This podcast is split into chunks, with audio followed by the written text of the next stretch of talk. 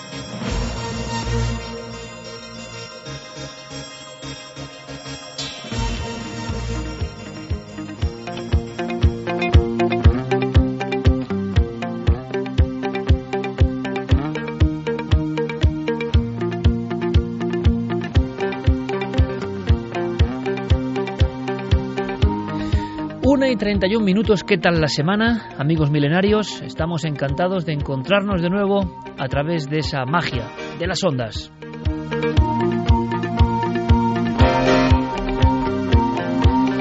Cuando llegamos al estudio 1 mítico de la cadena Ser, la verdad es que todo este equipo solo tiene una misión, un objetivo, pasar una buena noche, aunque esta noche en concreto, sobre todo el primer tema, sí que es de esos que bueno, se transforman en escalofrío. Es inevitable. Luego os lo contamos.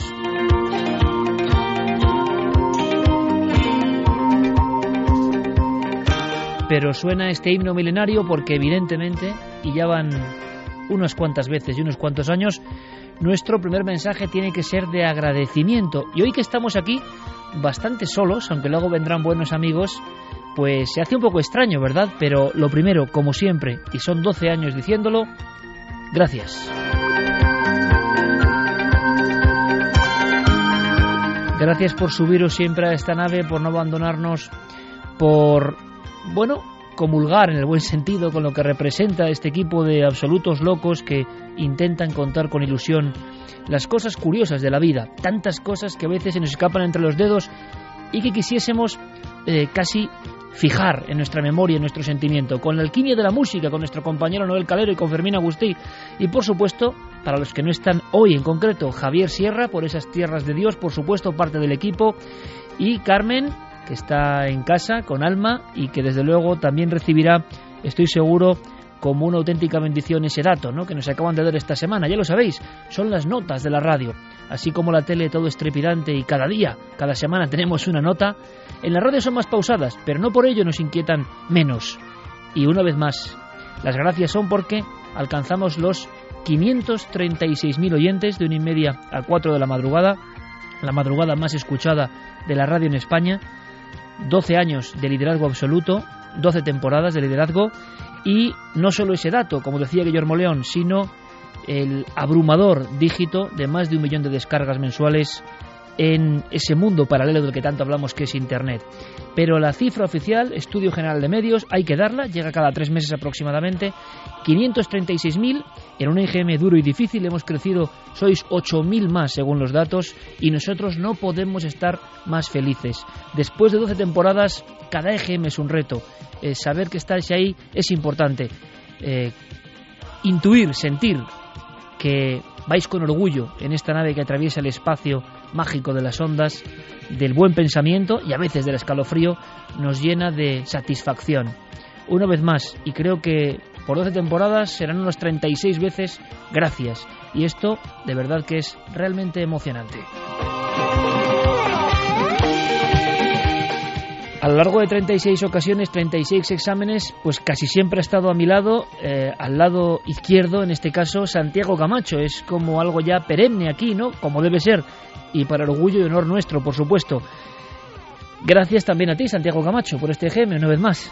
Pues gracias también a ti, gracias a todos nuestros oyentes y la verdad es que, pues mira, ya lo cantaba Roberto Carlos, yo quiero tener un millón de amigos, pues nosotros lo hemos conseguido, tenemos más de un millón de amigos y si él quería cantar más fuerte, nosotros queremos hacer llegar la voz de las cosas en las que creemos, que todos nuestros compañeros milenarios saben de qué se trata, sabe de en qué se cree en este programa, qué valores, qué inquietudes son las que queremos transmitir y así más fuerte, pues con ese millón de voces haciendo eco de lo que aquí contamos en estos micrófonos, pues yo creo que conseguiremos que nuestra forma de ver el mundo pues vaya extendiéndose a lo largo y ancho eso, de ese gran y tremendo mundo al que no nos deja de sorprender cada, cada semana.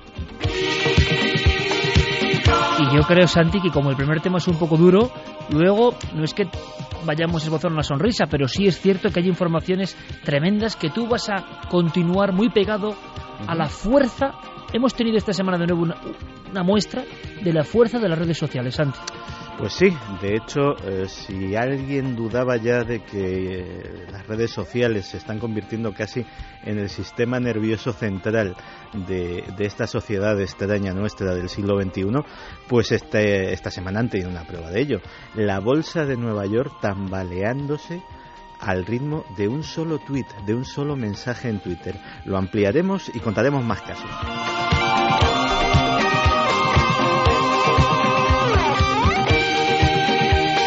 Por supuesto, Guillermo León, Carlos Cala, eh, que hoy nos va a contar cosas muy interesantes, por cierto, y todo el amplísimo equipo, que son muchos, eh, cada uno de los actores que de alguna forma vertebran las eh, dramatizaciones de Milenio 3 y por supuesto el compañero Diego Marañón que luego aparecerá.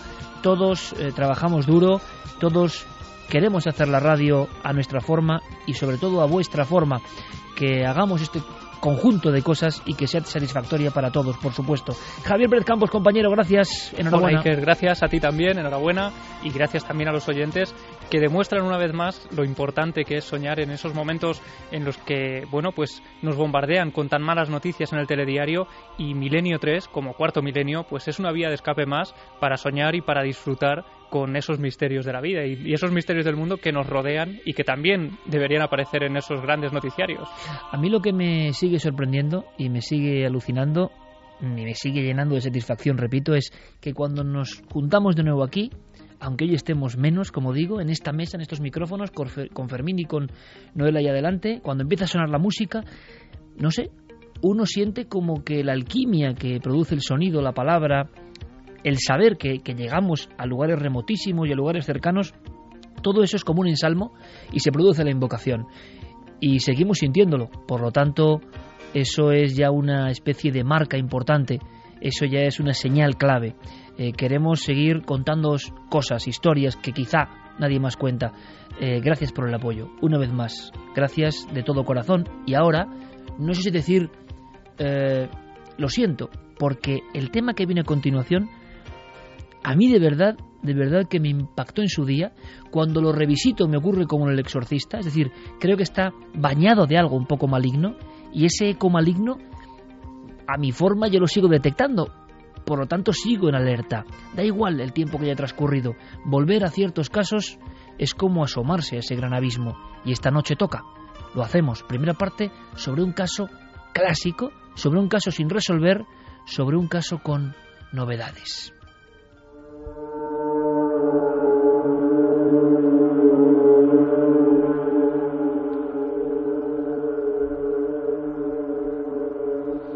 1 y 38. Quiero avisar de una cosa y no es eh, ficción. lo primero, como decía Santiago Camacho, las redes sociales, ya lo sabéis, Nave del Misterio, en Facebook, Twitter, Google Plus, todo preparado por Guillermo León. Milenio 3 con número arroba cadenaser.com. Escuchad algunos sonidos que oponen en el calero porque sí que es verdad que el sonido esta noche tiene su importancia. Algunos sonidos pueden llegar a ser desagradables, tan desagradables como la historia que nos va a ocupar las sintonías que van a aparecer en cierto momento tienen hasta algún componente chirriante, parecen propias de la locura, pero forman parte, o hemos visto que pueden formar parte del espinazo de este relato. Un relato que comenzaba con una voz, con una crónica. En enero de 1976 finalizaba el mes.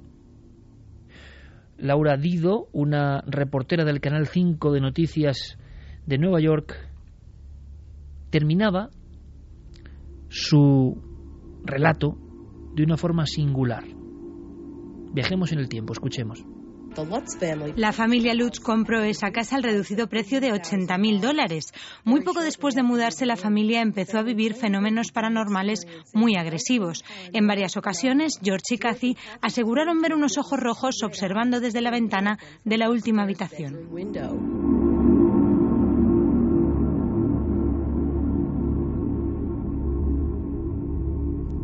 La historia había comenzado en verdad un poquito antes. Un 13 de noviembre de 1974, a las tres y cuarto de la madrugada, Ronald Difeo, 17 años, acaba con la vida de sus padres, de sus dos hermanas pequeñas y de sus dos hermanos.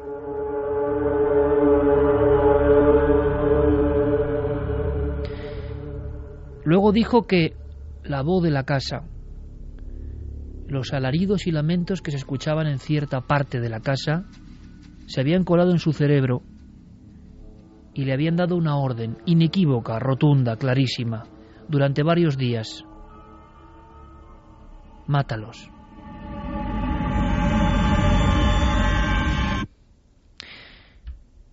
Tenía, como digo, 17 años. Llevaba una escopeta Martin del calibre 35 ¿Cómo pudo hacerlo? La policía se sorprendió. Era una casa hermosa, era una casa casi de veraneantes, tres plantas, amplia, luminosa, comprada muy barata. Afeaba mucho el conjunto en esa tranquila villa de la zona de Long Island, 112 Ocean Avenue. Afeaba mucho la postal idílica la presencia de una madre con un tiro en la cabeza y el resto de la familia de bruces y con los brazos cruzados, como en un extraño rito, provocado por el único individuo que faltaba, Ronald Difeo. Es curioso porque tuvo que hacer algo. La policía no entendía cómo, con una especie de ritual, con una especie de, de ambular de sombra, había logrado sin despertar al resto aniquilarlos en una noche de odio. Al parecer, en la sopa de la última cena, nunca mejor dicho, de la familia Lutz, hacia las 10 de la noche de ese día 13, había utilizado, había empleado, había suministrado cobardemente narcóticos. El sueño fue muy profundo, un sueño del que nunca despertaron. 1974. El 28 de diciembre, apenas un tiempo después, esa casa que ha quedado marcada y vacía tiene un cartel de se vende y aún queda en la entrada una especie de postal o de tarjeta o de recuerdo que decía buenos deseos. Era el último material de la familia Difeo. Era como un, una especie de anhelo que nunca se había llegado a cumplir. No sabían apenas nada de la casa del crimen, ni de su historia, George y Cathy Lutz. Esto nos cuenta por lo menos la crónica oficial de hechos de seguramente el caso de Casa Encantada más célebre de todo Estados Unidos. Pero en cuanto llegaron, comenzaron a ocurrir cosas que terminaron en esa crónica del Canal 5 de Noticias. Habían aguantado 28 días. 28 días en la casa del crimen. ¿Por qué? La única declaración de Katy Lutz es que en las últimas jornadas, en las últimas noches, soñaba constantemente con los crímenes, de los que ya se había documentado. Evidentemente el vecindario se lo había contado. Veía, visualizaba, eran como diapositivas en su mente. Las niñas boca abajo, los niños también, con un tiro certero, un tiro de gracia, de esa escopeta del calibre 35. Pero ella en su sueño veía a su propia familia. George, un hombre de negocios, y Katy. Y los hijos, Danny, Chris y Misri. ¿Qué les pasó en esos 28 días? Hoy sabemos que Ronald Difeo sigue cumpliendo condena. Fue acusado por cada uno de los crímenes a 25 años y condenado. En total, cadena perpetua. Dicen, cuentan, aseguran que intentó contar su propia historia, pero las leyes del condado de Nueva York lo impiden. No puede hacerlo. Aunque él ha dejado alguna declaración concreta. Por ejemplo, esta. Creo que el mal de Amityville se apoderó de mí, por eso estoy condenado por la muerte de mi familia y lo hice poseído por algo. 1 y 45. Seguramente muchos oyentes de Milenio 3 ya nos han escuchado hablar de Amityville. Esa casa, esas ventanas semicirculares, esa casa maldita, ese arquetipo de lugar maligno. Cuentan que en esa casa había una habitación secreta. Cuentan, dicen, aseguran, que Ronald Difeo antes de los crímenes la descubrió, como luego la vio tiempo después Katy Lutz, sola, soñando con esos crímenes, inquieta, mirando a su espalda. Detrás de un tabique había una superficie tapiada, pintada de rojo sangre, de arriba a abajo. Dicen algunos investigadores que allí se recluyó Ronald Difeo y allí la propia voz de la casa le habló y le ordenó su misión.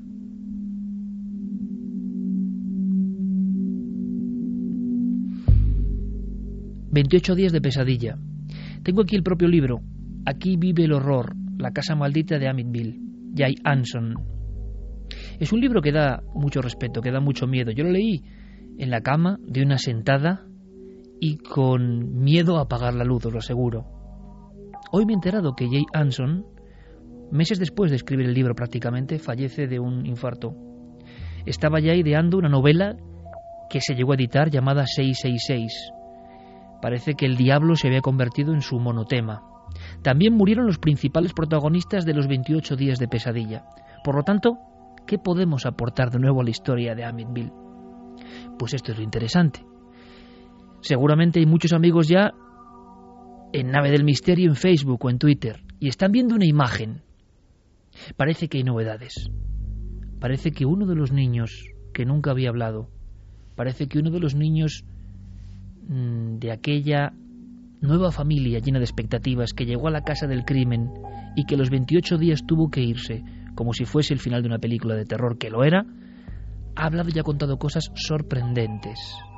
Porque hay mucha polémica, porque hay personas que piensan que, que incluso esto se ideó entre el abogado de Ronald Difeo, ni más ni menos se llegó a decir, y George Lutz, el nuevo inquilino, que se conocían y que hablar de una casa que poseía a las personas podía mitigar su condena, su condena a cadena perpetua. Se ha hablado también de problemas económicos, de que no tenían para pagar la casa y que se inventaron esta historia. Si esto es así, es una de las historias más terroríficas sin duda y mejor inventadas. Porque aquí se habla de enjambres de moscas, de voces que dicen fuera, de la figura de algo parecido a un cerdo detrás de un ventanal dentro de la casa, observada por el padre desde el jardín, detrás de su hija que está mirando sonámbula, que se ha despertado de repente, de extrañas sombras e incluso de ensoñaciones entre los miembros de la familia. Por ejemplo, George Lutz llega a entrar casi en delirio porque sueña con una pesadilla, se despierta y cree ver a su mujer al lado, a la que se le están cayendo mechones de pelo y los dientes. Y esa mujer suya, hermosa, le mira y cree que es una auténtica bruja, una bruja del tiempo de Salem. 28 días. ¿Qué hay de nuevo? Bueno, esa fotografía, Javier Pérez Campos, compañero, tú te has encargado de seguir la pista hace ya varios meses de estas declaraciones, de estos trabajos que solo han salido en Estados Unidos y que desde luego completan una de las grandes crónicas de supuesta casa maldita, caso terrorífico donde los haya. Creo que está ya en las redes sociales, nunca mejor dicho, esa imagen, que yo no sé qué es, pero por la carne de gallina.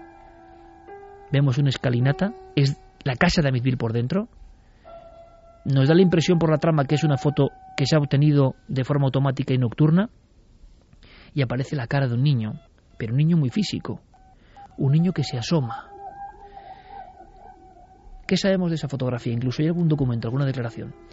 Pues sí, esta fotografía, Iker, eh, fue tomada durante la madrugada del 6 de marzo de 1976, solo unos meses después de que eh, los Lutz salieran corriendo prácticamente de esa casa. Y es tomada por un fotógrafo importante, por Jim Campbell, es una de las personas de los miembros que acompañan al grupo de Ed y Lorraine eh, Warren, dos investigadores parapsicólogos muy importantes en Estados Unidos que llevaron este caso eh, principalmente a sus espaldas y que investigaron durante varias noches en la casa. Esa noche fue la última noche que pasaron allí, lo hicieron en compañía de varios cámaras de televisión, de varios fotógrafos, de periodistas reputados e incluso de, informativos, de telediarios eh, de Estados Unidos que hablaron de haber sentido auténtico pavor en esa casa. Ellos dejan en mitad de la escalinata de la tercera planta esa cámara de fotos haciendo disparos continuos cada medio minuto prácticamente, unos 30 segundos entre toma y toma, y en una de ellas, en una de esas fotografías, aparece efectivamente ese niño, un niño eh, pues pequeño de unos 7, 8 años, que sale concretamente de la habitación que ocupaba Daniel Lutz cuando estaban viviendo en el hogar. Al lado aparece la el puerta niño del muerto, baño. El niño asesinado. Sí, la habitación de Daniel Lutz. Daniel Lutz es el pequeño eh, que nos cuenta ahora mismo la historia, esa persona mayor, y sale efectivamente de la habitación que antes de, de él había ocupado el pequeño Joe DiFeo. Joe DiFeo es uno de esos niños que Ron, eh, Ronald acabó eh, con su vida en esa noche, ¿no? Pues efectivamente se hicieron incluso posteriormente comparativas con las imágenes, con las fotografías de Joe DiFeo y las conclusiones a las que llegaron eh, son que este niño no podía ser otro que Joe DiFeo. Esa noche Iker decían que en la casa no había niños y no había mascotas.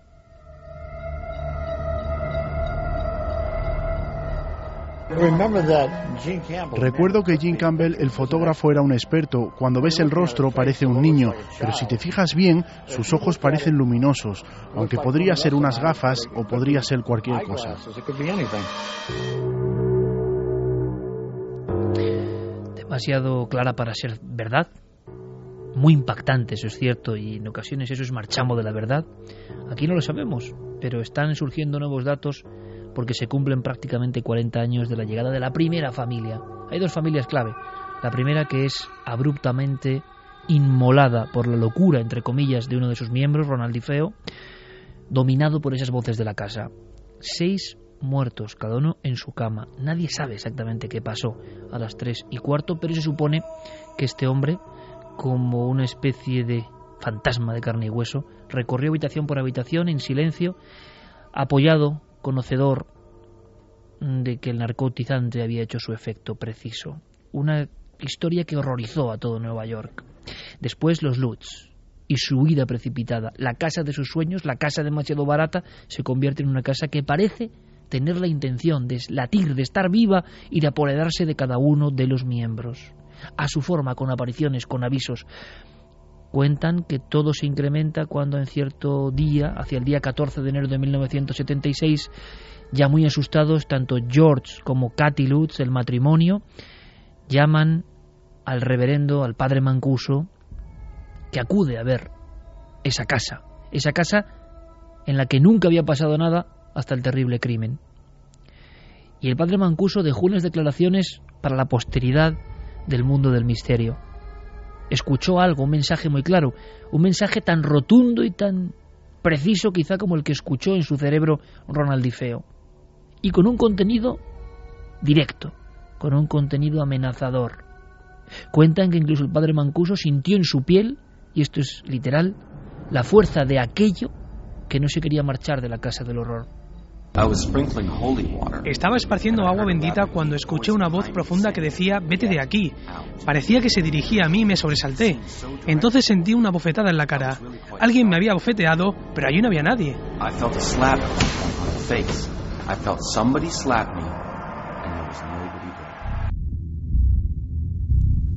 Por supuesto, a través de nuestras vías de contacto, Nave del Misterio en Facebook, en Twitter, en Google Plus, milenio 3 con número arroba cadenaser.com, milenio 3 con número arroba cadenaser.com. Fermín Agustín, muy atento a los mensajes, podéis opinar sobre esa imagen que ahora hemos conocido. Sorprendente, desde luego, como todo en torno a este caso. ¿Qué faltaba? Pues bueno, faltaba esa confesión de Daniel Lutz. El niño, dicen que más traumatizado, más agredido, más perseguido por la causa paranormal. Tenemos un primer documento, eh, hay que escuchar con mucha atención, yo creo que de verdad son elementos mm, importantes, dignos de tener en cuenta, porque sea cual sea el fenómeno que se apoderó de esa familia o de ese lugar, histeria, alucinación o fenómeno real maligno, eh, se ve incluso en la voz del propio niño entonces, o ya con más de 40 años, el sufrimiento, el no haberse despegado de esa historia, lo marcante, el estigma que lleva encima por ser uno de los niños de aquella familia que aguantó 28 días. Y nos habla un poco de todo eso, Javier, de ese trauma, de esa sensación y sobre todo de su conclusión. Han pasado casi 40 años. Noviembre del 74, diciembre del 74. ¿Qué es para él todo eso? Diciembre del 76, perdón. ¿Qué es para él? ¿Qué ocurrió realmente? ¿Cómo lo interpreta hoy desde el punto de vista de un adulto racional? Esta es su respuesta. Creo que aquello era una fuerza que se escapaba de mi control. Creo que había algo maligno que podía manifestarse en cualquier momento y de la forma que quisiera. Y yo fui una víctima de ello.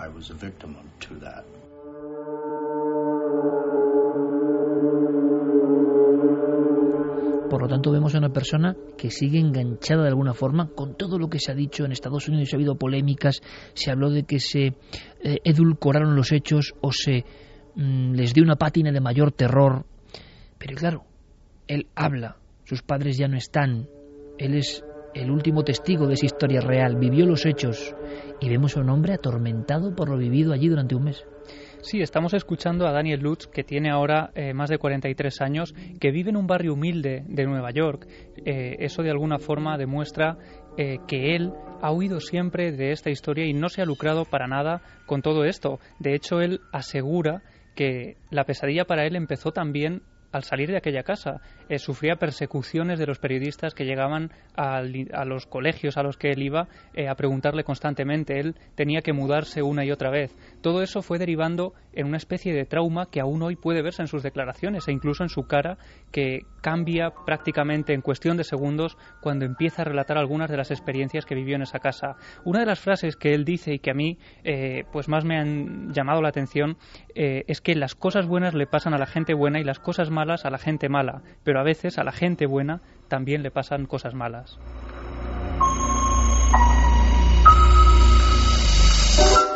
Daniel Lutz era un niño, lo colocamos con sus eh, padres, con sus hermanos, llegando en el 76 a esa casa maravillosa, 80 mil dólares, el precio especialmente bajo, y cuenta Daniel cómo poco a poco en esa vivienda empiezan a ocurrir cosas que no son normales. Y como suele pasar, es un incremento gradual. Una puerta que se abre, un armario que se cierra, un sonido, y ya empieza de vez en cuando un susurro, una voz. No están intranquilos porque la familia irá viviendo independientemente fenómenos diferentes. Sí, él dice que la primera vez que él llega a la casa le parece un lugar eh, acogedor, una especie de aventura para un niño, una casa enorme. Él llega con las cajas, eh, su trabajo en ese momento es desembalar todo y ayudar a sus padres a ir colocando por todas eh, las habitaciones cada objeto y hacerse también con su propia habitación. Él elige su habitación en la tercera planta y poco a poco ya es en esa primera noche cuando él empieza a sentir que las cosas no van bien, que el lugar eh, no es tan apacible como él había sentido al principio. Otra cosa interesante, Iker, que se desconocía hasta el momento, es que George Lutz es en realidad el padrastro de los niños. Eh, Daniel es, junto a sus otros dos hermanos, hijo de Katy, eh, y esta mujer se había casado con George unos meses después de ser abandonada por su marido. George se casa con ella, es un ex marine que había sido también, había tenido otra relación, se casan y es entonces cuando, después de vivir unos meses en la casa de George, deciden mudarse a esa casa de Amityville para empezar una vida juntos. Y ya prácticamente al principio, a raíz de la primera noche, las cosas se van truncando. Es a partir del segundo día cuando el misterio empieza a hacerse evidente. Y es que, si quieres, vamos a escuchar a Daniel contándonos lo que ocurre en el interior de la habitación de la costura. Cuando entré allí había posiblemente unas 400 o 500 moscas y estamos hablando del mes de diciembre en Long Island. Empecé a gritar, a llamar a voces a mi madre que estaba en la planta de abajo y perdí los nervios. Finalmente supimos que esa era la razón por la que el padre se había marchado de la casa. Estuve allí con un periódico golpeando las paredes y las ventanas. En cinco minutos había matado un centenar de moscas.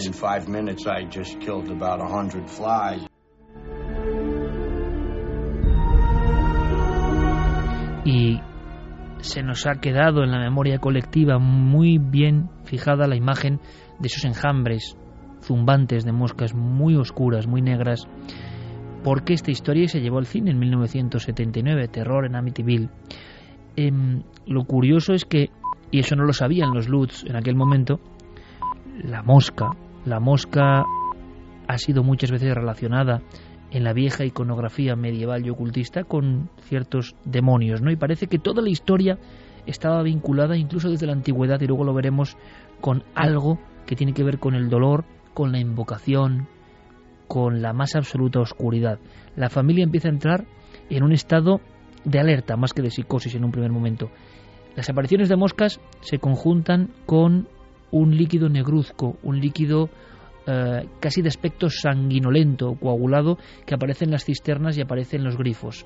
Bueno, eh, George Lutz, como buen hombre de familia norteamericano, sabe de bricolaje, sabe de fontanería, intenta revisar todas las cañerías, todas las conducciones, no se lo explica. De vez en cuando, sobre todo hacia las tres y cuarto de la madrugada, hacia las tres y cuarto de la madrugada, como rememorando la escena del crimen del año 74, surgen esa especie de chorros de un color completamente diferente. Al mismo tiempo, la familia, al menos durante los primeros cuatro días, se va despertando. Hay que imaginar a este niño, siendo niño, no solo ha visto las moscas, ha escuchado algunas voces que le llaman. Él asegura en el libro de Jansson que sale al pasillo y ve que la eh, luz de uno de los cuartos de aseo está encendida, ella, él no la ha encendido y, no sabe qué ha pasado. Seguramente alguien de la familia ha subido esa planta, no es habitual, pero él le sorprende y observamos la imagen del largo pasillo, última planta y esa luz que alguien ha pulsado. Y él asegura que oye su nombre. Alguien le susurra su nombre al final del pasillo, pero es que al final del pasillo no hay nadie. Y al mismo tiempo un hedor, un olor eh, terrible, como de carne en descomposición, se apodera de toda esa planta. Eso irá ocurriendo como una señal constante. Son como los primeros datos que nos hacen pensar que en esa casa ocurre algo. Sí, y no solo eso, sino que esa serie de fenómenos van generando una tensión cada vez eh, mayor entre los propios miembros de la familia, entre ellos que siempre había habido un ambiente absolutamente sano, empiezan a haber peleas constantes en las que incluso los propios padres, tanto Cathy como George, tiran cucharas, lanzan cucharas a los niños, eh, les regañan constantemente, llegan incluso a azotarlos con fuerza en varias ocasiones, hasta el punto de que en algún momento eh, Daniel llega a asegurar que tuvo que abandonar la casa porque estaba atemorizado por la propia reacción de los padres. Esa familia, que era una familia ideal, es verdad que venían de un fracaso amoroso, eh, pero se llevaban perfectamente. Y lo que cuentan, lo que aseguran es que a los siete días en la casa, esa convivencia, esa armonía, se había convertido en un desastre absoluto. Que incluso el padre, y esto es muy curioso porque vamos a fijarnos mucho en él como si fuésemos detectives, está desaliñado. Era un hombre apuesto, era un hombre siempre atildado, se está dejando la barba, se pasa el día cortando leña, grita a sus hijos, la madre también está irascible. De pronto ese niño observa que toda su familia está desestructurada y yo creo que él mira con recelo a esa casa mm, de ventanas semicirculares con embarcadero y junto al canal, que es una maravilla, pero que le empieza a parecer ya una gran sonrisa siniestra, lo que significa, ¿no? Y no solo eso, Iker, sino que esto empieza a convertirse en una especie de bucle infinito, porque cuanto mayores son los fenómenos, más tensión hay en esa casa. Pero Daniel asegura que cuanta más tensión hay en la casa, mayores son los fenómenos y mucho más agresivos. Y de hecho, él dice que él es la auténtica víctima de Amityville. De hecho, en varias ocasiones muchos titulares se refieren a él como el niño de Amityville, precisamente porque la casa parecía mostrar una especie de obsesión por, por ese niño. Parecía que actuaba con mayor agresividad hacia él y eso se muestra en algunas de las experiencias que él cuenta y que también habían permanecido ocultas hasta la fecha. Hay una escena, y muchas realmente, no solo una, surgen o tienen que ver con las ventanas, con esos ventanales que se han convertido en clásicos de la historia del terror. Esa zona casi de buhardilla que tiene un diseño muy peculiar y que se ha convertido también en icono del misterio. Lo ha contado el cine y lo contó Jay Anson en ese libro que da escalofríos. Y es que una de las noches, a mediados de mes, llevan prácticamente 12 días en la casa, escuchan unos ruidos en el embarcadero por supuesto, lo primero que piensa el padre es que alguien ha entrado, alguien físico, un ladrón. Y lo que hace es, sabiendo que la familia duerme, bajar y se da cuenta que son las tres y cuarto de la mañana. Es decir, que todo sigue un proceso, todo sigue una mecánica y que siempre es la misma hora, el mismo dígito en el reloj. Cuando baja, yo creo que se produce una de las escenas, si fue así, que yo no lo sé, más dramáticas de la historia de los misterios, ¿no? Él está en mitad del jardín, es invierno, el invierno de Nueva York no es fácil, hace frío, él está pertrechado con una especie de anorak, revisa el embarcadero, que allí no hay nada, nada chirría, nada hace ese ruido, las compuertas están perfectamente engrasadas y ajustadas, no pasa nada fuera de lo normal, pero es entonces cuando percibe algo, eh, siente algo a su espalda. Entonces George Lutz se gira y mira directamente hacia su casa, hacia su hogar, el lugar que les protege, el lugar que, digamos, es el refugio de la familia. A través de la ventana de una de las habitaciones ve a uno de sus hijos que está asomado y le sorprende, no lo había visto. ¿Qué hacía ahí levantado? ¿Qué hacía ahí de pie? Parecía ser sonámbulo. Nunca se comprobó, nunca se supo, pero lo cierto es que estaba mirando fijamente a su padre. Y en ese instante George Lutz asegura que detrás del niño, puede verlo perfectamente por la propia claridad de los faros de la, del jardín, hay esa figura que hemos dicho, una figura que parece animaloide, una figura que está casi casi rondando a su propio hijo. Eso le produce un terror, un pánico, sube rápidamente las escaleras y el niño está durmiendo, nada está fuera de su sitio, está siendo víctima de una alucinación, de unas pesadillas constantes. Bueno, siguen incrementándose los fenómenos y el niño protagonista, Daniel Lutz, lo contaba así, una historia que tiene que ver incluso con las ventanas. Mi hermano entró en la habitación y me dijo, hey, ¿estás bien? Yo volví la vista para mirarle cuando la ventana bajó de repente con fuerza sobre mi mano. Me rompió los dedos hueso por hueso.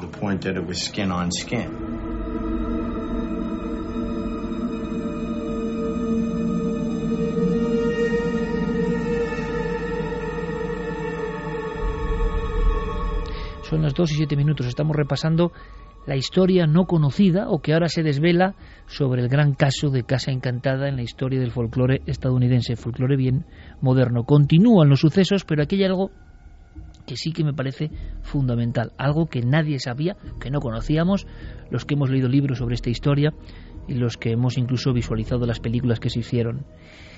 Sobre el papel, Javier, esa familia que acude 28 días y que no puede aguantar más en esa casa, que ya son conscientes del sextuple crimen que se ha cometido en el año 74, no tenían nada que ver con los fenómenos extraños, con el misterio, no había un aparente interés, son una familia normal y corriente que se ve asolada por una serie de fenómenos y acaban huyendo. Pero ahora el hijo de esa familia, el atormentado Daniel Lutz, cuenta algo que, que si se visualiza también impacta, ¿no? Es como la historia secreta de esa familia en ese mes, en esa casa. Pues sí, porque precisamente George Lutz y Kathy Lutz, cuando ofrecieron esta historia a algunos periodistas, eh, lo hicieron bajo dos condiciones. Una de ellas, que les ayudaran y que les pusieran en contacto con algunos expertos que pudieran eh, decirles qué estaba ocurriendo en el interior de su propio domicilio. Ellos los pusieron en contacto con Ed y Lorraine Warren. Y la segunda condición era que había ciertos aspectos que debían mantenerse en el ámbito privado de la familia y precisamente por eso Iker salen a la luz ahora eh, algunas de estas historias eh, absolutamente desconocidas y que lo hacen de la voz de uno de los hijos de Daniel Lutz. Al parecer, eh, George Lutz que en el libro de Jay Anson se nos presenta como un hombre eh, racionalista, un hombre absolutamente escéptico y que no se toma en serio todos estos fenómenos, parece ser que era en realidad todo lo contrario.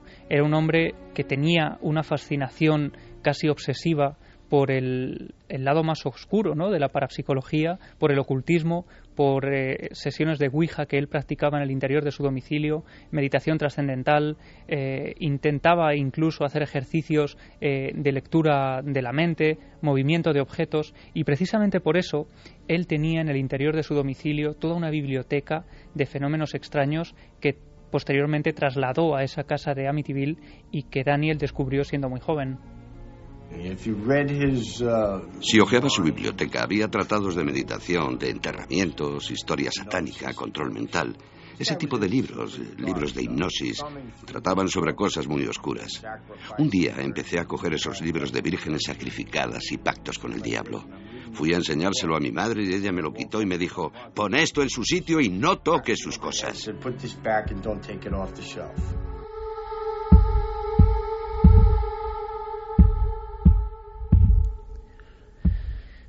Amityville, estado de Nueva York, 9.400 habitantes, un lugar tranquilo, hasta el día de noviembre de 74 en que se desató el caos, el infierno en esa casa. Esto sí que es nuevo y es desconocido. Resulta que George Lutz, el arquetipo de individuo que sale con su familia en el coche, lo estamos casi viendo también, que no le arranca el coche, o sea, la eterna escena que se ha contado luego en muchas otras películas, familia la huida porque esa casa prácticamente los devora, resulta que tenía una biblioteca y además los temas no eran cualquier tema. Eran temas que tenían que ver con el ocultismo, la nigromancia, lo más oscuro, lo más denso, lo satánico. ¿Tendrá algo que ver con esta historia? ¿Arrojará luz sobre esta historia? Quizás los más escépticos puedan pensar que ya eran personas condicionadas. Nadie que no esté sugestionado por estos temas tiene una biblioteca de esos asuntos, ¿no? Bueno, es un dato muy interesante y un dato nuevo que no conocíamos. Otro dato más van surgiendo las apariciones. Algunas, yo lo digo, cuando uno lee cosas y ha escuchado miles de ellas y, observa en los testigos y en su descripción elementos nuevos, elementos que no se le ocurren a ningún guionista, piensa que eso es una raíz de la verdad, que las personas muy asustadas han descrito cosas al alcance de muy pocos. Apariciones, por ejemplo, que no eran tan habituales de una figura enlutada, de una figura como si fuera una monja, pero sin cara, una sombra en esa segunda planta, aguardándolo. Ven todos los miembros de la familia. Eh, una de las personas, eh, Katy Lutz, la mujer, tiene la terrible experiencia de ir al servicio, de salir de la habitación, de ir a ver cómo están sus hijos, de volver de nuevo, de bajar de esa tercera planta donde ya han pasado muchas cosas, y junto a la escalera, donde ahora se ha fotografiado eso, ve una especie de, de gran masa oscura que va descendiendo y además lo que le aterra es que el movimiento no ve piernas, no ve nada, pero el movimiento es como alguien que va bajando peldaño a peldaño, sin cara, como una especie de esfera pulida y un traje sacerdotal o talar, hasta que desaparece por una pared. Esa pared, al día siguiente, ella tantea la pared, busca la pared, ¿qué hay en esta pared? Ella tiene los planos de esa casa y ahí no hay ninguna habitación. Empieza a tocar, empieza a trastear y se da cuenta que hay un falso muro. Ella parece esa cuadrícula, un lugar muy pequeño, para una sola persona, parece casi una cámara de iniciación, un lugar secreto. E imaginamos a esa mujer, después de visto lo visto, sin querer contarle a su familia, cómo hay una especie de habitáculo, ella lo define de una forma eh, muy gráfica, ¿no? Pintado con rojo sangre. A este nivel de hechos ya, la relación familiar, que esto es muy interesante, se ha resquebrajado por completo. La desestructura es total. Y Daniel Lutz, en estas declaraciones exclusivas, da más datos. ¿no? El infierno no es solo el fenómeno paranormal, sino esa familia que ha perdido cualquier nexo. Sí, porque para Daniel eh, esos fenómenos, como decíamos, son absolutamente agresivos. Él dice que a partir de la segunda semana que pasan en la casa llega a ser lanzado por esas escaleras donde ven en alguna, en alguna noche esa figura negra descendiendo poco a poco, pues en esa misma escalera es lanzado contra una pared, contra la pared del tercer piso, ante la mirada atónita de Katy, que está eh, unos, a unos 5 metros de él. Ellos están atemorizados en ese momento, como decíamos, incluso eh, él llega a rogarle, Daniel llega a rogarle a su madre y a su padre que se marchen de allí porque está absolutamente atemorizado y porque está siendo agredido por ese fenómeno. Antes nos contaba incluso cómo eh, esa ventana llega a descender sobre su mano. Él enseña en alguna de esas entrevistas el dedo a la cámara y se muestra un dedo absolutamente desfigurado. Dice que a raíz de aquella noche la mano se le había quedado completamente eh, destrozada. Y esa es una de las eh, cosas por las que Daniel empieza a mostrarse absolutamente desconfiado hacia su padrastro. Se, oculta en su cuarto, no quiere ir al colegio, tiene miedo a la casa y huye de vez en cuando de la casa en plena noche. Yo me imagino, sea lo que sea el fenómeno, repito, el terror de ese niño en esa habitación. Claro, y empieza a sentir además una absoluta desconfianza por su madre, que es en realidad eh, la persona que hacía también casi de padre y de madre a la vez, porque en el padrastro, en George, no tenía toda la confianza que tenía en ella, pero él nota que su madre le oculta detalles, le oculta cosas. Y por eso, cuando, cuando Daniel descubre esa biblioteca de George relacionada a esos fenómenos extraños, a esas eh, guijas y a esos, eh, bueno, pues esa parte ocultista que desconocía de él, eh, cree absolutamente y cree rotundamente que él es la causa de lo que está ocurriendo en la casa. Y de hecho, en alguna ocasión, cuando llega a hablar con Lorraine Warren, esa mujer eh, parapsicóloga que estudia la casa eh, pues desde ese punto de vista de lo paranormal, ella le llega a confirmar que efectivamente que su padre haya estudiado y practicado con ese tipo de magia oscura puede ser una causa perfectamente normal de que todo se esté ocurriendo. Y a partir de ahí, Iker, es cuando el niño, cuando Daniel, empieza a odiar con más fuerza a George Lutz. ¿Intentaste protegerte de él o esperabas que lo hiciera tu madre? No, absolutamente no. Mi madre protegerme a mí. No, no, no, no. Yo estaba allí para protegerla a ella de él. Tenía que referirme a George como señor. No lo llamaba George, lo llamaba Mr. Lutz o señor. ¿Tenías que llamarlo Mr. Lutz? O señor. De todas formas, él era tu padrastro. ¿Y qué? No pretendía llamarlo papá, no era mi padre. Así que vosotros vivíais en un estado alterado. Bueno, mejor dicho, tú, porque George ya no está aquí. Lo siento, no podía evitar sonreír cuando has dicho eso. ¿Por qué? ¿Por decir que no está aquí? No, por el hecho de que esté muerto.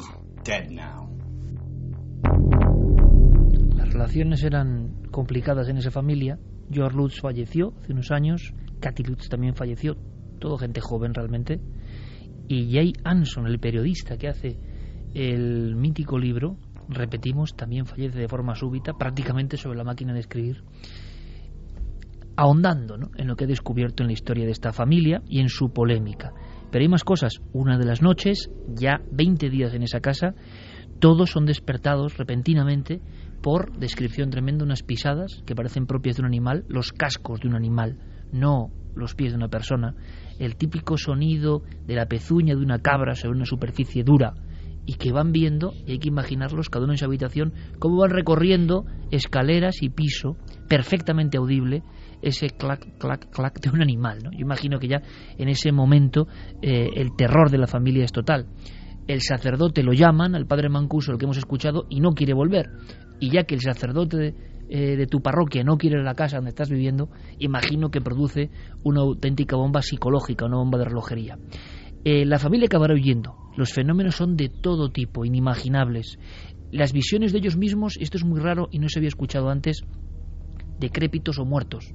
Sueñan o se ven o se despiertan de forma sonámbula o tienen episodios de insomnio eh, extraños y entonces en esa especie de dormevela ven a su padre o a su padrastro, a su madre, a su pequeño hermano y los ven como un cadáver las moscas continúan entrando en diferentes eh, lugares de la casa, sobre todo en esa eh, espantosa habitación rojo sangre que nadie sabe qué hace ahí. Se ha convertido todo en un infierno. Continúan eh, chorreando los grifos, las cañerías, esa sustancia negruzca que les preocupa y que nadie les da solución. Bueno, y empieza el trauma de este niño, que es un poco la historia que nos ha contado, porque ellos llegan a huir. Les da igual que sea la casa ganga, que hayan pagado un precio ridículo. Empiezan a preguntarse si en el precio estaba la trampa y se marchan de ahí. El impacto no se sabe cuándo es. Es cuando acuden a la inmobiliaria y les cuentan que un muchacho perturbado que oía voces de esa casa había cogido la pistola, la escopeta del calibre 35, había deambulado por todo el hogar y había matado a sus seis familiares. Claro, hay que imaginar también en ese momento cómo reciben la noticia estos familiares, estos Lutz, eh, la carcasa de emociones ya no puede ser mayor, es una bomba de relojería. Y entonces se marchan de allí. Ahí acaba la historia, a todos los niveles, se sabe poco más. Pero Daniel Dutch da más detalles ahora, casi 40 años después o 35 años después. Y él habla de del inicio de una tragedia personal para él, que la historia de Amityville no se le apartó ni después de huir de la casa. Cuando después de vivir aquellas experiencias fui a visitar al cura de aquella iglesia, él me miraba como diciendo, chico, ¿qué va mal contigo?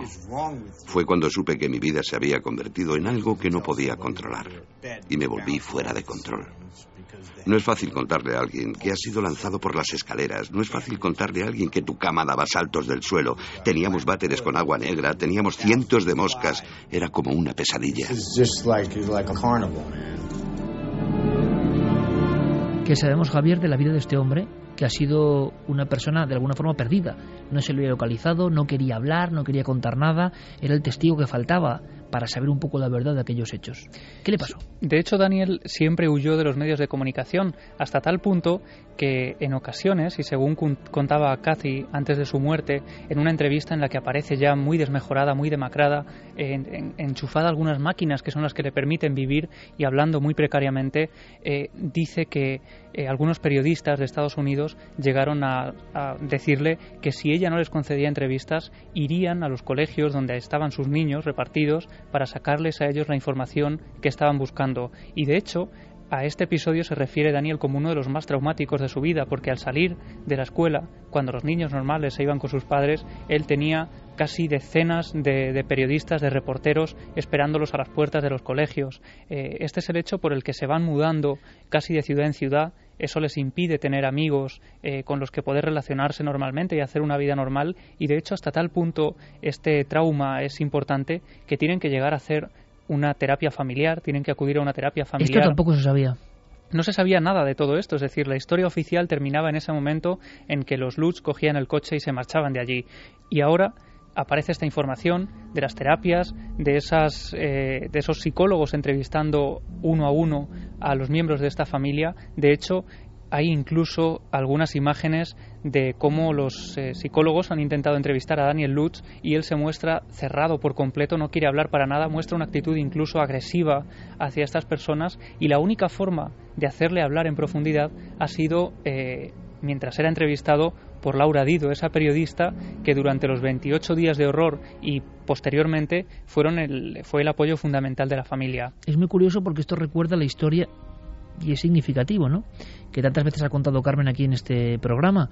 Robbie Mannheim, el niño protagonista real de la historia eh, del exorcista, no la niña, el niño. Mm, el niño que aparece en un breve eh, fragmento de periódico eh, en Mount Rainer y que ni más ni menos llama la atención de William Peter Blatty, autor de una de las novelas más terroríficas del siglo XX, ¿no? El exorcista, que le usa llevar al cine por parte de William Friedkin. Eh, este niño desaparece de la vida pública y reaparecerá muy ligado a la religión.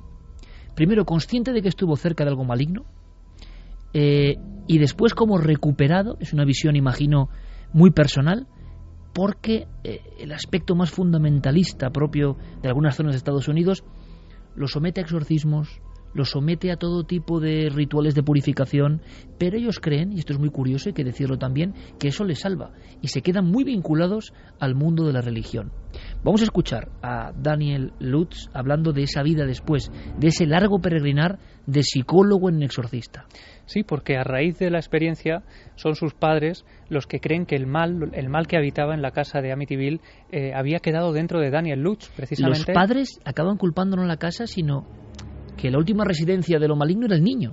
Sí, para que te hagas una idea, algunos de los parapsicólogos que pasaron por el lugar les dijeron que lo que había allí podría irse con ellos y perseguirlos allá donde fuera. Vaya, vaya ánimos que daban claro, esa idea eh, quedó muy dentro, quedó, dejó marcados a los padres y precisamente por eso creían que Daniel tenía el, demonio prácticamente. Decían que él blasfemaba continuamente, eh, caía enfermo cada dos por tres, decían que ante las imágenes religiosas mostraba reacciones agresivas y una serie de, hechos que ni siquiera los médicos supieron explicar y precisamente por eso creyeron que su hijo Daniel estaba poseído por algo maligno. Esa es la razón, Iker, por la que solo unos meses después de salir de esa casa de Amityville, y esto tampoco se ha contado nunca, ingresan al niño en un internado religioso donde durante un año eh, le realizan un exorcismo casi semanalmente. Me sometieron a exorcismos porque hablaba en lenguas extrañas, blasfemaba, escupía, sufría violentas convulsiones. ¿Qué parte de exorcismo tengo que explicarte? ¿Por qué te sometieron a ello? Porque estaba poseído por un espíritu del que no podía librarme por mi cuenta.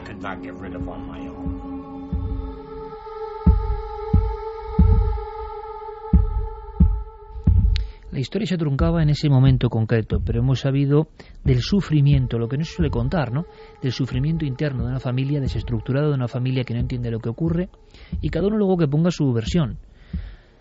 ¿El padre realmente hizo la Ouija, invocó algo en esa casa? No lo sabemos. El padre sabía en su extrañísima psicología que haya bebido un crimen múltiple y es una teoría que suelto la pluma, no, no, no sé si es certera, pero ha ocurrido en algún caso. Personas que han aprovechado o han adquirido lugares de crimen, esto como suena, creyendo profundamente en lo paranormal, como un intento de que esa impregnación del lugar se ponga en contacto con uno. Locura que salió mal o no tiene nada que ver, o eran víctima eh, de una serie de alucinaciones complejas que puede explicar la psicología. Nunca lo sabremos. En España, nuestro compañero de este equipo de los informativos de la SER y de Milenio 3, Carlos Cala, como pasa, ¿eh? como pasa en ocasiones, yo lo recuerdo muy bien, porque hablé mucho con él y, y procuré darle mi orientación también a nivel editorial. Hizo un libro, aquella casa en Amitville, se documentó a tope y ya lo que era un trabajo de prácticamente tesis periodística se convirtió en una obsesión por saber la verdad. Y no eludió la polémica, además. Creo que es el único caso de un español que se ha metido de verdad a investigar la historia.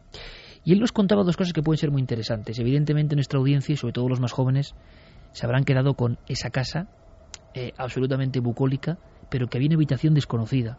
Y habría algo más en esa casa, aparte de los crímenes, porque el asesino Ronald Difeo, que hoy cumple cadena perpetua, al que hemos escuchado, él dice que la casa le hablaba. Claro, es la excusa de alguien que tiene problemas mentales, seguramente. Pero qué curioso, porque él dice que una personalidad concreta, antigua, le daba esas órdenes. Le hemos preguntado a Carlos por el lugar, por las indagaciones que él pudo hacer en trabajo de archivo constante.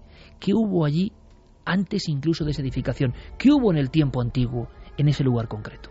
En el archivo de historia municipal eh, descubrieron, por ejemplo, que en, que en esa en esa parcela, no, no exactamente ahí en ese lugar, pero eh, pero sí en las proximidades, eh, había se había ubicado una especie de, de sanatorio para para enfermos y para dementes, eh, un sanatorio en la época en la que eh, digamos que esa parte de Long Island estaba sobre todo habitada por, por indios de una, de una etnia muy concreta o de una tribu muy concreta, los, los Shine Cook.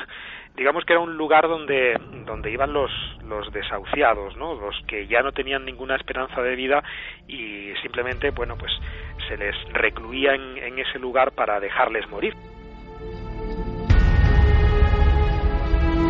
2 y 27, esto es Milenio 3 y estamos repasando los datos sorprendentes que solo han salido de momento de alguna forma.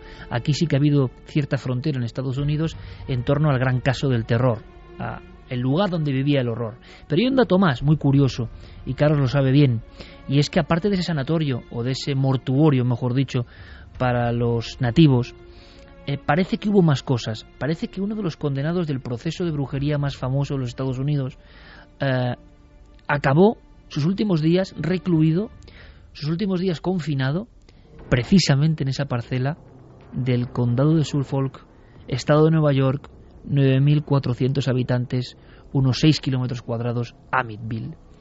Eh, es curioso porque Santiago Camacho, compañero, estás escuchando muy atentamente, tú conoces bien el tema de Salem, que has estado allí y has visto lo que es eso y quizá aunque sea en un fragmento podamos hilar la historia, ¿no? Porque estamos, si hablamos del gran caso de Casa Encantada, moderno, moderno en el sentido del siglo XX, de repente conectamos con Salem, que es otro de los grandes clásicos de la historia de la brujería, del ocultismo y de la nigromancia.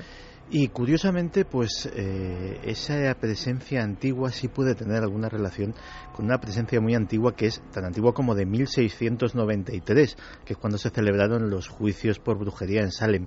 No sería de extrañar que uno de los, eh, de los acusados o incluso de los condenados acabase por allí porque estamos hablando de unos juicios en los que se encausó todavía los historiadores no se ponen de acuerdo entre 150 y 200 personas. Es decir, fueron unos juicios masivos que no solamente se llevaron a cabo en Salem, sino que también en Boston, en Eastwick, casi en toda Massachusetts. ¿Murió mucha gente? Murieron varias personas, incluso algunos acusados eh, de formas bastante crueles. Eh, recuerdo el caso de, el caso de un, de un acusado que por negarse a declarar eh, fue lapidado fue lapidado públicamente. Es decir, eh, el cementerio de Salem es un cementerio que parece sacado de, una novela gótica, parece eh, es un cementerio antiguo, lógicamente, está jalonado por las y, y hay los guías turísticos te las enseñan las tumbas de los ajusticiados y de las víctimas. Y fíjate que eso algún día lo veremos en cuarto milenio eh, cuando estuvimos rodando en una casa que también está marcada, que es la casa donde empezó todo, la casa donde las primeras niñas empezaron a decir que estaban poseídas, igual que el, caso del exorcismo, por, eh, por una presencia maligna, eh, el equipo nuestro nos empezó a ir mal nos empezó a funcionar mal. llevábamos unas, en, aquel, en aquel viaje casi las estrenábamos, unas, unas luces LED que dan eran una nueva adquisición en el equipo y que básicamente eran muy ligeras, eh, tenían una gran autonomía, etcétera, etcétera. Eh, Marcos Macarro, pues eh, cuidadoso como siempre, se ocupaba de, de cargar las baterías con periodicidad y justo cuando llegamos allí de repente nos encontramos que una de ellas no tiene batería este año. No pasa nada, coloca el otro foco. Estamos haciendo la entrevista y a los dos minutos aquel foco LED que no es un foco que emita calor, no es empieza a echar humo, empieza a oler a quemado, tenemos que rápidamente desconectar todo aquello. Yo le digo, Marcos, tío, esto dice, no, no, esto es técnicamente es imposible. En Madrid, cuando cuando ya fuimos a, a devolverlo, porque evidentemente era material nuevo y estaba en garantía, directamente no se lo explicaban. Es decir, hay sitios que están marcados por historias muy, muy, muy antiguas.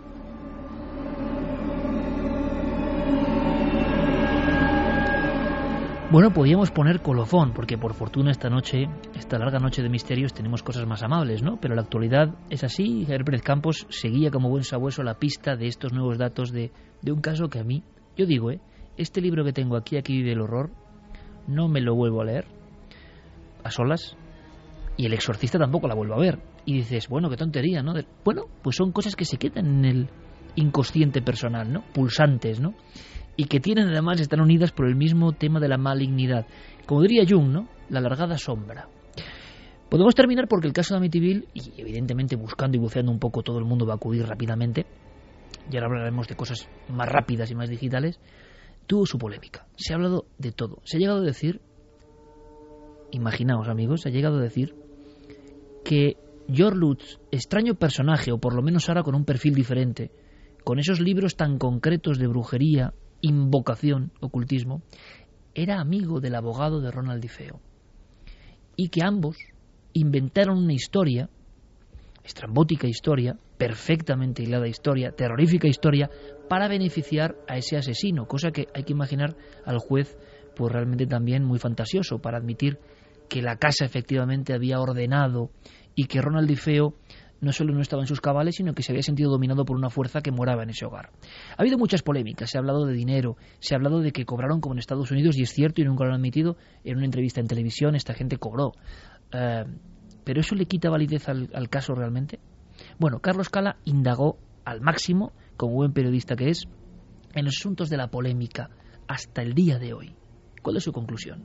Se ha acusado a la familia Lutz de haber comprado una casa que estaba muy por encima de sus posibilidades de no de, haber encontrado luego problemas eh, para poder pagar la, la, hipoteca y bueno pues de haberse se les acusó de haberse inventado toda esta historia primero para deshacerse de la casa y eh, segundo para para sacar dinero lo cierto es que eh, la empresa de George siempre funcionó muy bien. O sea, no, el, el, asunto de, de, los problemas económicos no, no ha tenido eh, una fácil justificación porque luego eh, se ha comprobado que en realidad los Lutz nunca tuvieron problemas de dinero. También es verdad que ellos bueno, es cierto que nunca lo negaron, porque ni George ni, ni Cathy lo negaron, ellos cobraron dinero por vender esta historia, cobraron eh, pues en torno a unos 400 mil dólares, creo, creo recordar,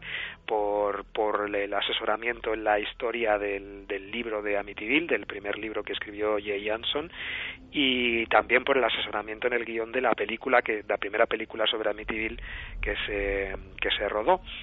Eh, de hecho, los, los niños eh, sí que han seguido reconociendo pues que todo lo que allí vivieron y sufrieron eh, fue cierto. Bueno, hubo alguno que alguno de los hijos que en un momento determinado dijo que, él no recordaba nada, pero bueno, casi eso era por eh, se, se comentaba o se decía que era por porque en realidad no quería mm, tener más vinculación con, con la historia de la casa de Amityville, que realmente ha sido una, una historia que les ha perseguido siempre.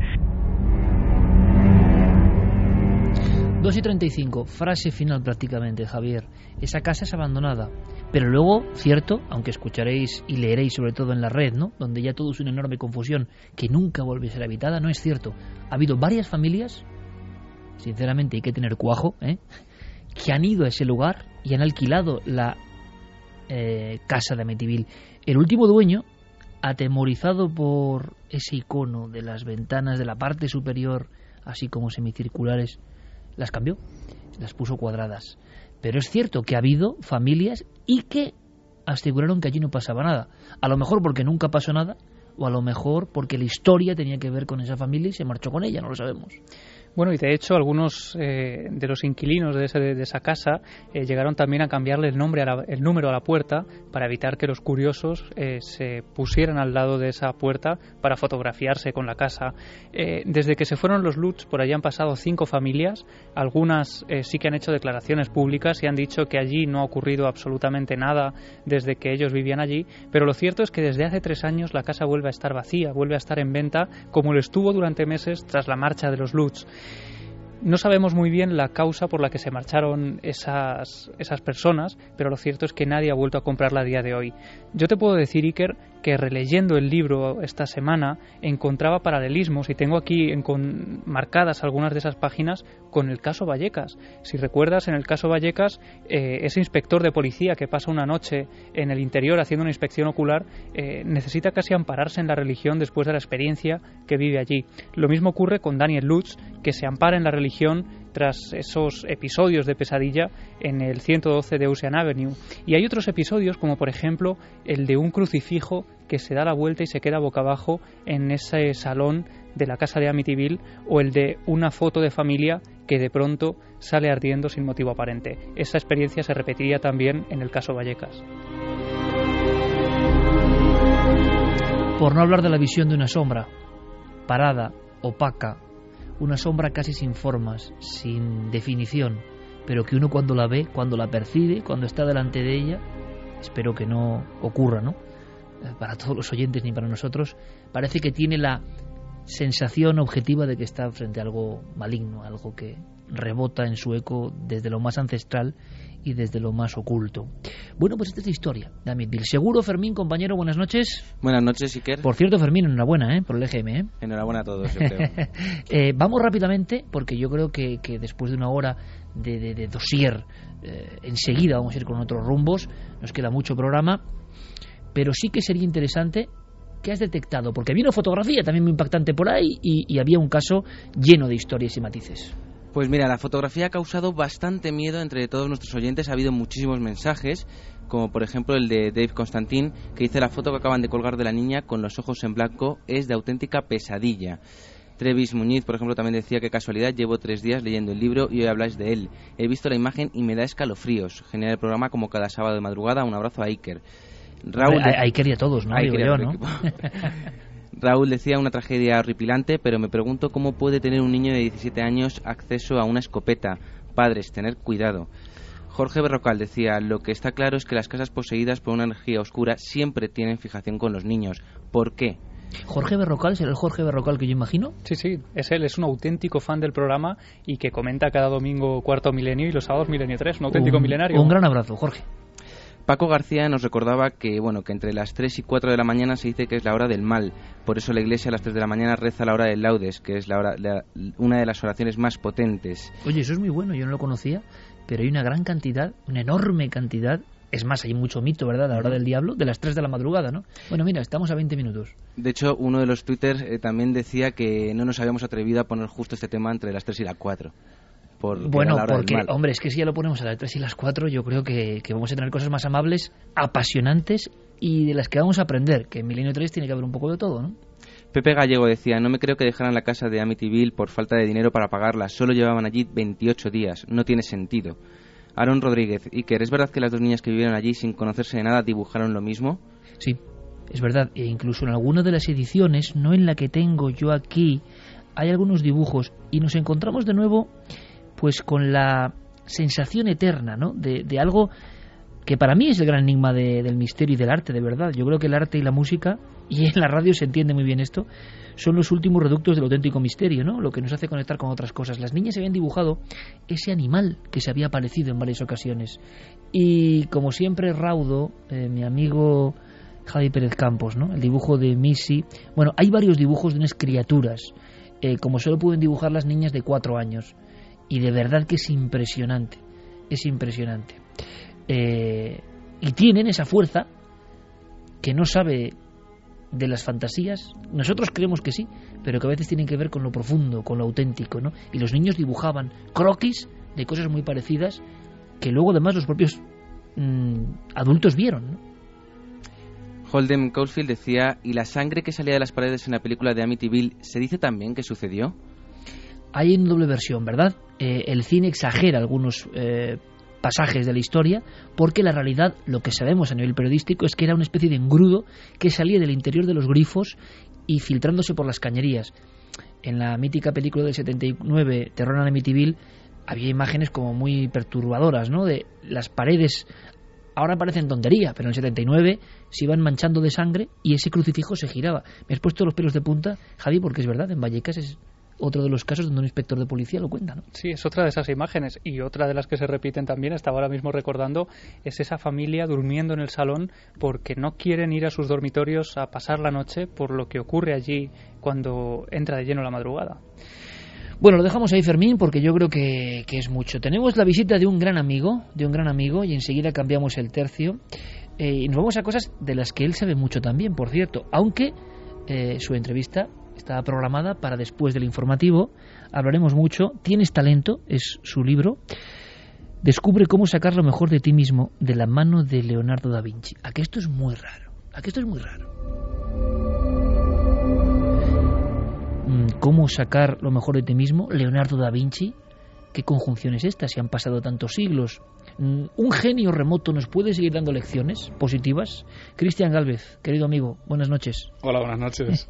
Bienvenido a este ambiente que sé que te gusta, de la nave radiofónica del misterio, ¿no? Además, me estaba, me estaba acordando de, de, una trilogía de películas House, una casa alucinante, que es ese tipo de películas, como has dicho, con el exorcista, que yo no he podido volver a ver, ¿eh? ¿Sabes que desde que Mm, hiciste una intervención aquí, ¿te acuerdas, no? Sobre Leonardo, un montón de gente nos pide que vuelva Cristian, que vuelva Cristian.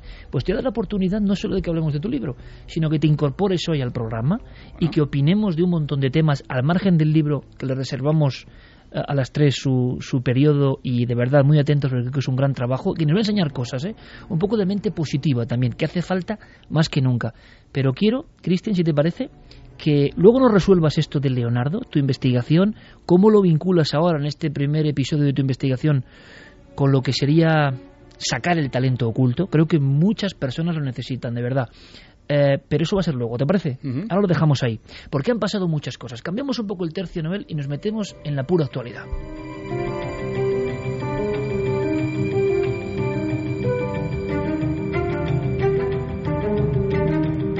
Eh, suele ser Trending Topic Milenio 3. ¿Hoy ha pasado algo sorprendente, Fermín? Pues en Milenio 3 todavía no es Trending Topic, pero sí Amityville, nos lo decía Guillermo León ahora mismo. Pues es como si lo fuera. Eh, Amityville, eh, volvemos a poner, me hizo mucha ilusión el domingo, el barco perdido con 17 pasajeros cuyas familias quizá nos escuchan, el Montrove, no se hablaba desde el año 84, lo convertimos en Trending Topic, lo pusimos de alguna forma en el inconsciente colectivo. Mucha gente se acordó del Montrove, pues gracias. De ese inconsciente colectivo vamos a hablar ahora porque las redes sociales son pura actualidad, lo hablábamos con el asunto de Boston la semana pasada y ahora ya, bueno, estamos dándonos cuenta de su influencia para bien y para mal. Te digo que te unas, Cristian, precisamente porque tú haces un constante uso de las redes sociales, tienes un montón de seguidores, cientos de miles de seguidores, y creo que este tema, como nada humano, mm, pues no te es ajeno, ni mucho menos, ¿no? Y tú, en conversaciones que hemos tenido, nos has animado siempre, ¿no? A hacer cosas. Pero también conoces, imagino, el otro lado, ¿no? Ese lado de la confusión, de la oscuridad que a veces ocurre, de noticias que no son reales y que se difunden. Todo eso existe en las redes sociales y en la red en general. Y te voy a poner un ejemplo que me ha, me ha ocurrido en mis propias carnes. A mí me han matado la red. Y no soy el único, digamos, la única celebrity que, que muere en la red a través de Twitter, ¿no? Lanzan una falsa, una falsa alerta, una falsa, un falso tweet, una, una falsa noticia en 140 caracteres. No sé si es por llamar la atención, por conseguir más followers, por conseguir una mayor difusión, pero sí, sí he, estado, he estado a nada, hace un par de meses. Sí, sí, sí, sí. sí. ¿Y, y, acabaste descubriendo por qué y quién? No, no, no, al final eh, te pones a indagar un poco lo que es el timeline y el historial de los tweets y sí que es verdad que, que en una periodicidad que se repite cada, eh, cada varias semanas eh, terminan dando una falsa noticia de que, de que alguien ha muerto. Muy, no, además ponía, además, joven actor y presentador. Bueno, el actor se lo han inventado, pero bueno, al final en el epitafio, mira, por lo menos un amplio currículum, ¿no? Pues fijaos qué curioso, porque esto está pasando ahora mismo y nos, por eso eh, te pido que, intervengas en cualquier instante, pero creo que esto es muy interesante y que Santi, como siempre, tiene hoja maestra. Podríamos hilar, Santi, con lo que ha pasado esta misma semana no hablando de muertes, sino hablando de profecías de catástrofes que están por venir. Porque sabéis que en lo de Boston se habló de que en las redes ya estaba anunciado. Claro, eso ya es o sea, a todo pasado, se puede decir cualquier cosa, que alguien lo adivine, yo no me lo puedo creer, pero resulta que ahora se está anunciando para mañana otra gran profecía y mucha gente lo está creyendo a través de las redes sociales. Pues sí, cuando fue el, atentado de Boston, eh, una no se sabe si leyenda urbana o justificada en algo decía que había un grupo de amigos en Facebook, un, eh, un grupo de Facebook que eh, era en memoria de las víctimas del atentado de Boston, pero que llevaba puesto allí varios días antes de que fuera el atentado. Pues bien, eh, aquí ahora mismo lo tengo delante en Facebook, una página memorial para las víctimas del eh, evento nuclear de Los Ángeles del 28 de abril, es decir, hoy mismo, dentro de unas horas. Ya estamos en la madrugada del 28 de abril. Eh, no sabemos si es una broma de mal gusto. Lo cierto es que tiene más de mil seguidores, tiene 1124 seguidores ahora mismo. Y eh, bueno, eh, básicamente, leyendo un poco, como me he molestado en leerlo, dice que la persona que ha abierto esta cuenta tiene conocimiento de cosas que van a suceder en el futuro, que ya hizo lo mismo con la catástrofe de Fukushima y que eh, la catástrofe nuclear de Los Ángeles de dentro de unas horas es algo inminente e inevitable. Esperemos que no sea más que una tontería, no sea más que un bulo más. Claro, pero lo que no ha sido tontería y esto de verdad es sorprendente y necesitamos, nunca mejor dicho, a través de las redes sociales vuestra participación. Ya lo sabéis, Nave del Misterio en Facebook, en Twitter, en Google Plus y milenio3 con número arroba cadenaser.com. Bueno, pues donde hay opinión hay debate, por supuesto, y aprendemos muchas cosas, pero lo cierto es que esta semana, claro, yo no sé qué es verdad y qué no es verdad. Incluso lo que me cuentan que ha pasado, ya empiezo a dudar de si es verdad que ha pasado. Se produce un, caos como nunca antes. Algún día hablaremos de eso. Un tuit pone a temblar a una de las instituciones más importantes del mundo. Claro, es que Cristian lo decía muy bien, 140 caracteres, y vamos a citar unos cuantos casos. 140 caracteres pueden hundir la bolsa de Nueva York, 140 caracteres pueden hundir la vida de un ser humano. 140 caracteres pueden hacer subir el petróleo. 140 caracteres pueden hacer muchas cosas. Y teníamos el mejor ejemplo el lunes pasado. Era la 1.30, eh, la 1.07, perdón, de eh, la tarde de eh, hora de Nueva York y estábamos en Wall Street, estábamos en la bolsa de Nueva York cuando de repente la agencia Associated Press lanza un tuit a sus dos millones de seguidores que dice lo siguiente: últimas noticias, dos explosiones en la Casa Blanca, Barack Obama está herido automáticamente entre esos dos millones de seguidores hay muchos brokers, hay muchas personas que tienen negocios en la bolsa y a la 1.07 cuando eh, se produce ese tweet, la bolsa empieza a caer, pero no un poquito, empieza a caer en picado. Las gráficas son espectaculares. Ves una actividad en dientes de sierra, más o menos de un día normal, y de repente un abismo gigantesco y pronunciadísimo. Dura tres minutos. En tres minutos la Bolsa de Nueva York perdió 150 puntos. Para hacernos una idea de lo que supone eso, eh, un experto de, de, Bloomberg News, posiblemente el medio económico más prestigioso del mundo, cifraba que en esos tres minutos desaparecieron de la Bolsa de Nueva York en valor bursátil, agárrate, 136 mil millones de dólares en tres minutos. Pero no se queda ahí la cosa. Efectivamente, en, ese eh, en esos tres minutos hubo gente que perdió mucho dinero, hubo gente que ganó muchísimo dinero, es decir, esos 136 mil millones desaparecieron durante ese rato, pero luego a los tres minutos volvieron a estar ahí, es decir, no desaparecieron para siempre, se desmintió la noticia, pero lógicamente mucha parte de esos 136 mil millones cambiaron de manos muy rápidamente. La propia bolsa yo soy un ignorante, por supuesto, pero intento ver alguna vez para ver si por fortuna tiene que ver con una recuperación, ¿no? que todos estamos esperando. Pero la propia bolsa parece siempre sometida a todo tipo de estímulos. Antes era la declaración de un ministro, el Producto Interior Bruto de Argentina, la huelga en Estados Unidos, o sea, todo le afecta y habitualmente para mal. Pero claro, esto ya abre una nueva frontera, ¿no? ¿Cómo te quedas con esta noticia, por ejemplo?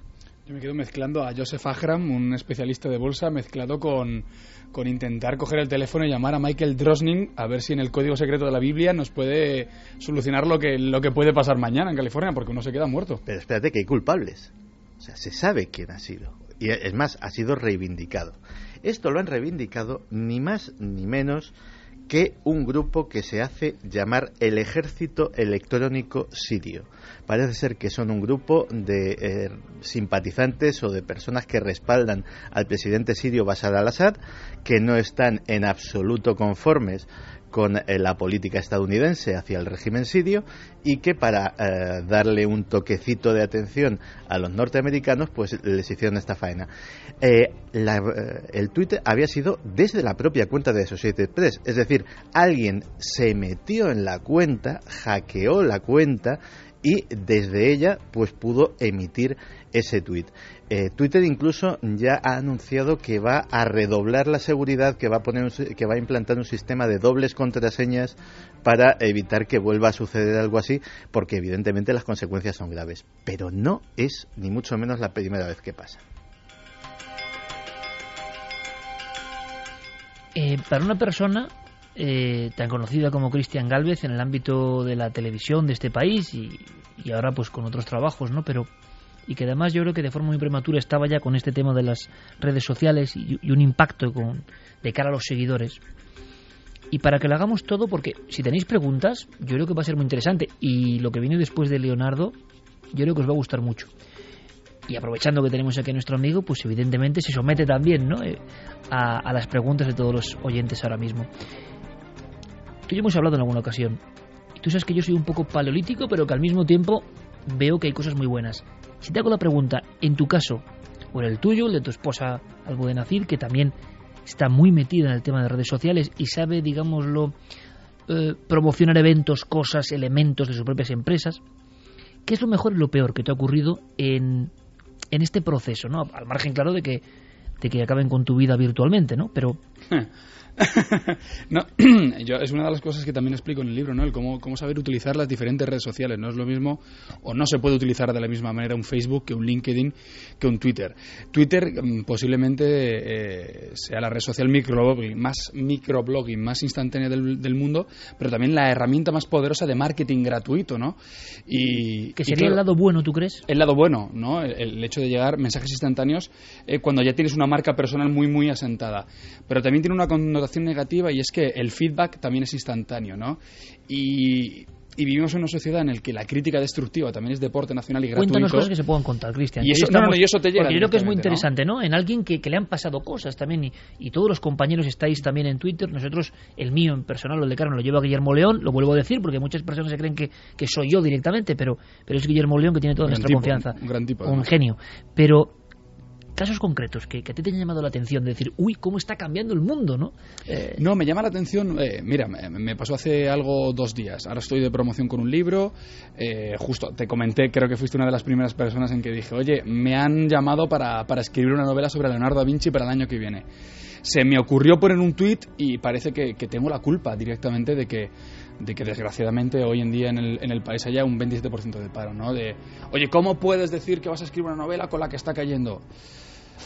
Claro, uno, se uno incluso se llega a sentir mal, ¿no? Pero dices, mm, es que no tengo que pagar la culpa de, de, las decisiones que tomen otros. Pero en vez de felicitarte, te criticaban por escribir una novela. No, sí que hay un, un 80-85% de, de la gente, no, no, ya de los que te siguen, porque te pueden escribir la gente que no te sigue, ¿no? Y es lo que, lo que decía nuestro compañero Santi, que, que te pueden destruir la vida en, un momento, sobre todo personas que no tienen una marca eh, personal muy, muy, muy asentada y que son débiles. y pues que están un poco a merced de lo que digan. Empieza a haber una sensación en muchos ámbitos de, de, estar demasiado pendiente de lo que digan de uno, que eso yo creo que es peligroso. Hay un caso concreto que nos va a sorprender, lo contamos en apenas una línea, Santi, porque todavía hay mucha confusión, pero sería la otra cara, ¿no? Absolutamente. Algo acabado con una muerte. Efectivamente, porque cuando hablábamos de que 140 caracteres pueden hundir una vida, esta semana también hemos tenido otro ejemplo claro. Se llamaba Sunil Tripathi. Sunil Tripathi tuvo la malísima suerte de ser eh, joven, de ser eh, de ascendencia hindú, árabe tal vez, eh, y de estar de público en el maratón de Boston justo cuando estallaron las bombas.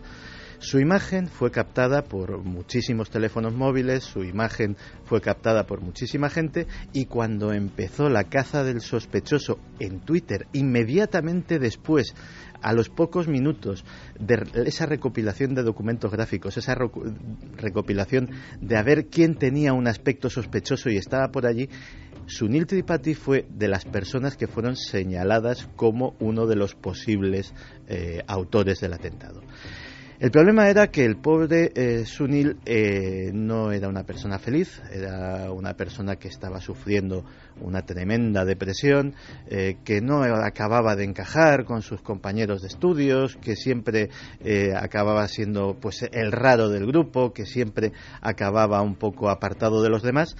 Y eh, parece ser que eh, el ser señalado públicamente como el enemigo público número uno eh, fue la gota que colmó el vaso y posiblemente se arrojó desde un puente al río donde fue encontrado varios días después. De hecho, el FBI estaba buscándole.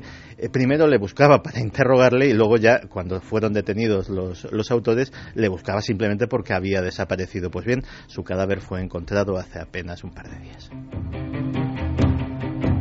Nosotros intentamos seguir, eh, lanzar un clip hacia las historias, no dejarlas ahí en el limbo, ¿no? Y Santía ha continuado con sus deberes y sobre el asunto de Boston que hablábamos hace siete días que demostraba cómo gráficamente, de forma palmaria, el mundo había cambiado y hay de quien no se adapte, sinceramente, a lo bueno y a lo malo, pero el mundo había cambiado, es como toda la cobertura, toda la investigación, todas las confusiones también vienen ya por redes sociales y no por medios convencionales que evidentemente tienen una desventaja enorme. Bien, pues sobre Boston, en otro minuto, Santi, sigue habiendo enigmas pendientes hoy. Sí, sigue habiendo enigmas pendientes sobre, sobre la historia de Boston y la verdad es que, eh, bueno, eh, queda por explicar, por ejemplo, la presencia de ya confirmada, ya perfectamente documentada de esas personas, de esos uniformados y también, eh, lógicamente, cada vez están surgiendo más y más dudas sobre los dos sospechosos oficiales. Curiosamente, una cosa que está sucediendo mucho en las redes sociales es que incluso cosas que están oficialmente desmentidas o hasta desmentidas que pudimos desmentir nosotros aquí como leyendas urbanas. Véase, por ejemplo, eh, el caso de la muerta dos veces, véase el caso de los presuntos actores eh, amputados, toda esa serie de cosas que ya denunciamos y se denuncian en páginas que recopilan este tipo de leyendas urbanas. Hay gente que, incluso a pesar de verlo y de decir, bueno, sí, si esto es leyenda urbana, dice, no, no, pero yo no me lo creo hemos llegado a una especie de cultura extraña del yo no me lo creo, que la suspicacia, yo he sido siempre el primero en defenderla, pero que nos llama la atención sobre una cosa que te, que te apuntaba antes del programa. Hasta la llegada de las redes sociales, eh, incluso lo llegué a poner en el prólogo de uno de mis libros, eh, la realidad era algo consensuado socialmente. Es decir, eh, había una serie de cosas que eran, que todos nos habíamos puesto de acuerdo en que eras, y otras que no eran tú, yo y muchos nos habíamos colocado voluntariamente en el lado de las cosas que no eran, incluso de una forma provocadora. Intentábamos, digámoslo así, pues, eh, pues eh, darle alfiletazos al gran elefante de la realidad a ver si, si, si se encabritaba. Pero es que ya ese consenso de la realidad ha desaparecido ya cada uno se empieza a crear su propia realidad. Ya no hay una realidad social consensuada. Y eso yo no digo ni que sea bueno ni que sea malo. decir que tampoco Es como poco interesante y vamos a ver a dónde nos lleva en el futuro. Lo que vamos a hacer es dar paso a nuestros compañeros de los servicios informativos con todas las noticias reales, si se puede decir eso ya. Y luego volvemos también con nuestro amigo Cristian Galvez, que nos va a hablar de su libro Tienes talento, lo edita Alienta descubre cómo sacar lo mejor de ti mismo de la mano de Leonardo. Pero es que yo soy Cristian nos va a contar cosas que no va a contar en ningún otro sitio, que es su investigación también personal, su sana obsesión, su embrujo con el genio y sus misterios. Volvemos enseguida en Milenio 3.